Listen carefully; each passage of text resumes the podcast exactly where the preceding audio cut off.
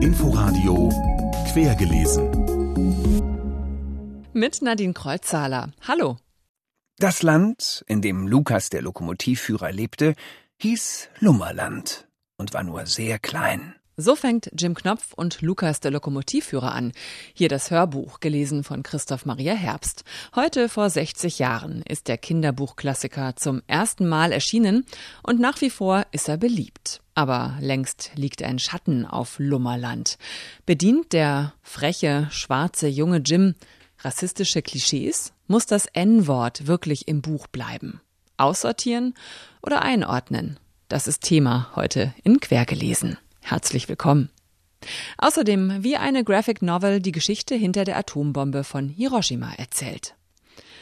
Diese Woche gab's viel Aufregung um die Kabarettistin und Autorin Lisa Eckhardt. Aufregung um sie ist ja nichts Neues. Sie polarisiert und steht in der Kritik wegen angeblich antisemitischer und rassistischer Klischees in ihren Bühnenprogrammen. Im September sollte Eckhart mit ihrem ersten Roman Omama am Debütantenwettbewerb des Harbourfront Literaturfestivals teilnehmen. Daraus wird aber nichts. Das Festival in Hamburg hat sie wieder ausgeladen.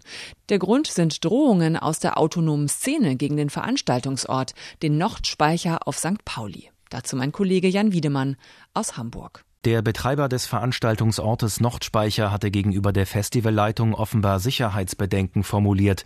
Die Verantwortlichen vom Nordspeicher befürchteten demnach, dass der Abend gesprengt werden könnte, sogar Sach- und Personenschäden wahrscheinlich seien. Nikolaus Hansen, einer der drei Leiter des Haberfront Literaturfestivals, sagte, dass er jetzt nach einer anderen Lösung für die Wettbewerbsteilnahme von Lisa Eckert suche. Auch im Gespräch mit ihrem Management und mit der Jury des äh, Debütantenpreises. Für uns ist natürlich sehr wichtig, auch immer wieder klar zu machen, dass es uns nicht darum ging, äh, Lisa Eckert loszuwerden. Wir haben sie ja sehr eingeladen, sondern uns ging es darum, einen fairen Wettbewerb für alle Debütanten durchzuführen. Unter anderem im Netz gibt es scharfe Kritik für die Entscheidung, Lisa Eckert auszuladen. Der Kabarettist Dieter Nuhr nannte den Vorgang einen Skandal.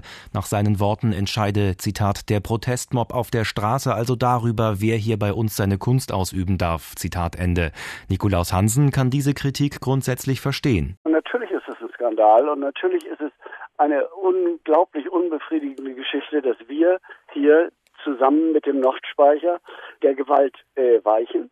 Nur wir sind auch verantwortlich dafür, ein sicheres für ein Publikum und für die Künstler sicheres Veranstaltungskonzept durchzuführen. Deswegen ist es nicht so einfach. Wir haben überhaupt kein Interesse daran, Zensur an äh, Frau Eckert zu üben. Und ich finde, man muss auch eines sagen, Frau Eckert ist der Mund nicht verboten, sondern ihr wird im Grunde ein Auftritt innerhalb eines Wettbewerbs abgesagt, um den Wettbewerb zu schützen. Nikolaus Hansen vom Literaturfestival Harbourfront in Hamburg. Trotzdem müssen sich die Veranstalter, wie ich finde, den Vorwurf schon gefallen lassen, dass sie vor den Drohungen eingeknickt sind und sich in gewisser Weise von anderen bestimmen lassen, wer bei ihnen auftreten darf. Und das ist schon problematisch. Ein trauriger Jahrestag hat uns letzte Woche beschäftigt. Der Atombombenabwurf auf Hiroshima vor 75 Jahren. Über 100.000 Menschen starben. Heute dient uns dieses Datum jedes Jahr wieder aufs Neue als Mahnung. Aber wie konnte es überhaupt dazu kommen? Davon erzählt ein neuer Comic. Die Bombe heißt er ganz schlicht. Und wer dabei an ein dünnes Heftchen denkt, der liegt falsch. Dieser Comic ist ein schwerer Brocken. 470 Seiten Hardcover. Genauso schwer wiegt auch sein Inhalt. Die Autoren, der Belgier Didier Alcante und der Franzose Laurent Frédéric Boyer, erzählen von den Verstrickungen von Politik, Wissenschaft und Militär, aber auch von menschlichen Tragödien und von Wissenschaftlern zwischen Forscherdrang und Gewissen. Die Nationen der Welt wollen verhindern, dass Hitler als erster die Atombombe baut. Ein Wettlauf beginnt, schon vor und dann mitten im Zweiten Weltkrieg. Im Zentrum der Graphic Novel steht das Manhattan Project in der amerikanischen Wüste. Hier versammeln sich die renommierten Physiker der Zeit, viele von ihnen aus Europa geflüchtet. Unter Leitung von Julius Robert Oppenheimer entwickeln sie die ersten Atombomben der USA. Die Graphic Novel bewegt sich packend durch den komplexen Stoff, durch verschiedene Erzählebenen und zentrale Schauplätze. Berlin, London, die USA, Norwegen und Hiroshima. Hier wird die fiktive Geschichte eines Vaters von zwei Söhnen erzählt. Ein interessanter Kniff macht die Atmosphäre noch unheilvoller. Der Bombenbaustoff Uran bekommt eine eigene Erzählerstimme und schaltet sich immer wieder ein wie ein teuflischer Kommentator. Es läuft einem kalt den Rücken runter und überhaupt, das Buch nimmt einen mit. Auch weil die Zeichnungen des Kanadiers Dennis Rodier beeindrucken. Schwarz-weiß, kantig, dynamisch, im Stil von Hollywood-Filmen der 30er und 40er. Drastisch geht es zu, als die Atombombe Hiroshima am 6. August 1945 trifft. Ganze Seiten explodieren, alles gleist, brennt und zerfließt.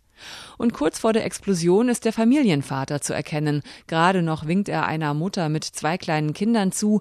Im nächsten Moment schon schmelzen seine Umrisse zu kohlschwarzen Pixeln zusammen. Die Bombe, erschienen im Carlsen Verlag, ist ein sehr filmisches Leseerlebnis. Gleichzeitig hat es erzählerische Tiefe und vermittelt viele Fakten. Die akribische Recherche des Autorenteams zahlt sich aus. Eine klare Empfehlung. Jim Knopf und Lukas der Lokomotivführer. Fünfeinhalb Millionen Mal wurden die Bücher bis heute verkauft und in 33 Sprachen übersetzt. Auch heute noch reisen Eltern mit ihrem Nachwuchs gerne durchs Lummerland, wo der schwarze junge Jim als Baby landet und Lukas der Lokomotivführer sein bester Freund wird. Es ist vor allem eine große Abenteuergeschichte, sagt Jim Knopf Verlegerin Bärbel Dorweiler. Als die Insel zu klein zu werden scheint und Lukas, sein erwachsener Freund weggeschickt wird, entscheidet sich Jim Knopf, mit Lukas mitzugehen. Und das ist eigentlich der Start für eine riesige Abenteuerreihe, in denen die beiden eine äh, ganz wundersame Welt mit seltsamen Ländern, fremden Figuren kennenlernen und natürlich auch eine große Aufgabe übernehmen, denn sie kommen zuerst nach Mandala und da stellt sich heraus, dass die kleine Prinzessin Lisi entführt wurde. Ganz so kuschelig fühlt sich das alles aber nicht mehr an. Das Buch reproduziere Stereotypen und rassistische Klischees, kritisieren People of Color schon länger.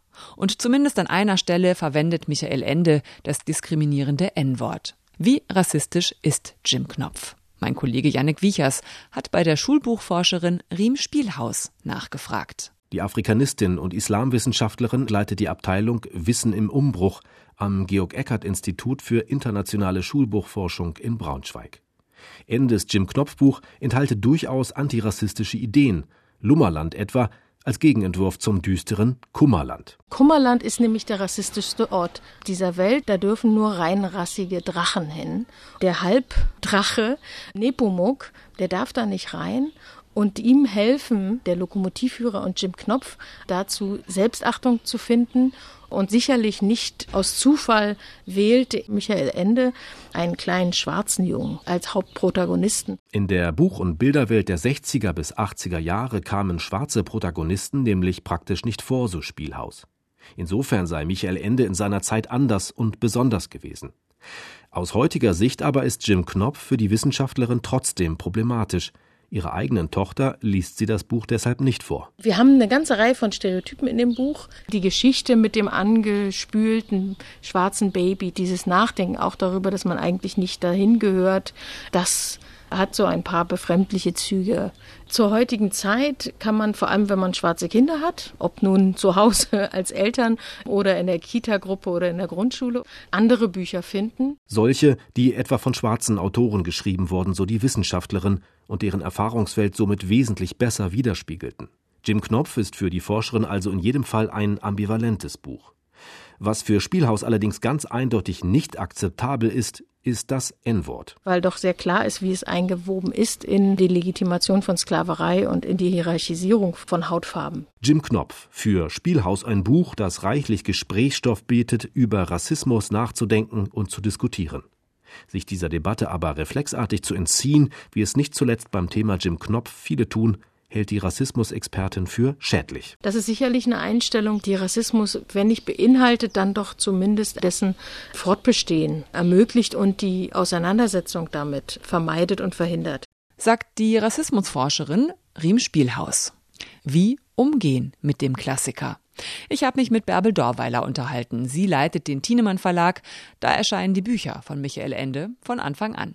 Das Buch ist natürlich tatsächlich Ende der 50er geschrieben, 1960 erschienen. Das war eine andere Gesellschaft und eine Gesellschaft, die auch sich sprachlich anders bewegt hat.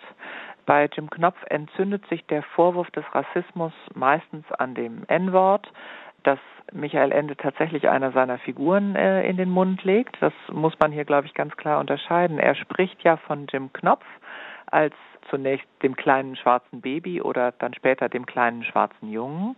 Es ist in der Figurenrede von Herrn Ärmel, dem Spießbürger auf der Insel Lummerland, der sagt, als Jim Knopf in, in diesem Postpaket auf die Insel kommt, das dürfte vermutlich ein kleiner Neger sein, bemerkte Herr Ärmel und machte ein sehr gescheites Gesicht.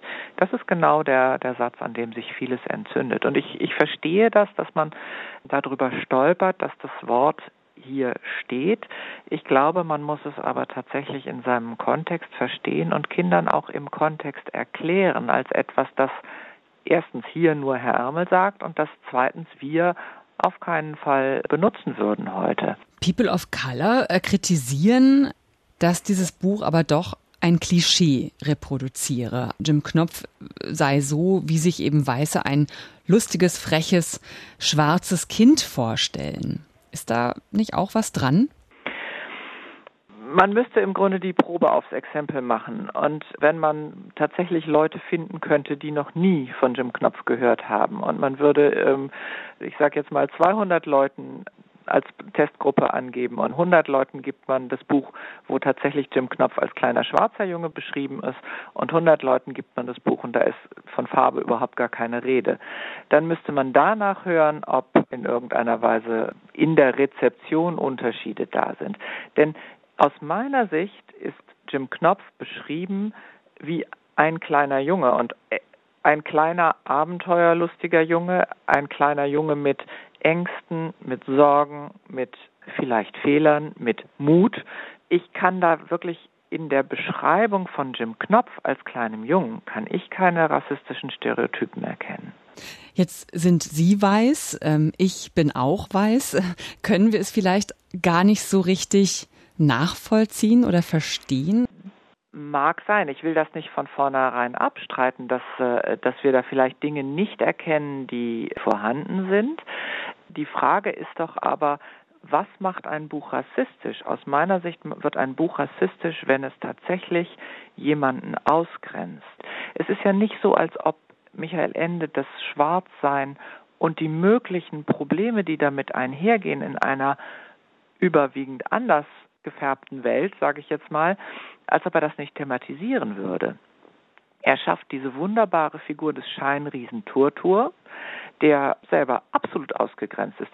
Und im Gespräch erklärt Herr Turtur aus seiner Erfahrung eigentlich, wie Rassismus funktioniert. Und ich glaube, ich lese Ihnen das jetzt mal vor. Nun, meinte Herr Turtur, da ist eigentlich nicht viel zu erzählen. Eine Menge Menschen haben doch irgendwelche besonderen Eigenschaften. Herr Knopf zum Beispiel hat eine schwarze Haut. So ist er von Natur aus und dabei ist weiter nichts Seltsames, nicht wahr? Warum soll man nicht schwarz sein? Aber so denken leider die meisten Leute nicht. Wenn sie selber zum Beispiel weiß sind, dann sind sie überzeugt, nur ihre Farbe wäre richtig und haben etwas dagegen, wenn jemand schwarz ist. So unvernünftig sind die Menschen bedauerlicherweise oft. Das heißt, er erklärt ganz genau, wie Abgrenzung, Ausgrenzung funktioniert. Michael Ende beschreibt in ganz vielen Szenen in diesem Buch, dass es um ein großes Miteinander geht. Also Michael Ende schreibt ein dezidiert antirassistisches Buch. Bärbel Dorweiler war das vom Thienemann Verlag, wo Jim Knopf seit 60 Jahren erscheint. Es bleibt auf jeden Fall wichtig, weiter zu reflektieren, zu diskutieren und offen zu bleiben. Das war quergelesen. Am Ende gibt's noch einen Veranstaltungstipp. Am Dienstag sprechen Anke Stelling und Benjamin Quaderer und die Musikerin Dota Kerr über Covid-19 und das Schreiben. Cook-Read-Lesung und Gespräch am Dienstagabend im Akut in Prenzlauer Berg. Und natürlich gibt's auch Musik und es geht um ihre Bücher. Um Schäfchen im Trockenen von Anke Stelling zum Beispiel. Ihren ersten Satz gibt's als letzten noch mit auf den Weg. Er geht so. Hör zu, Bia, was das Wichtigste ist und das Schlimmste, am schwierigsten zu verstehen und wenn du es trotzdem irgendwie schaffst, zugleich das Wertvollste. Dass es keine Eindeutigkeit gibt. Einen schönen Sonntag noch, wünscht Nadine Kreuzzahler. Inforadio quergelesen.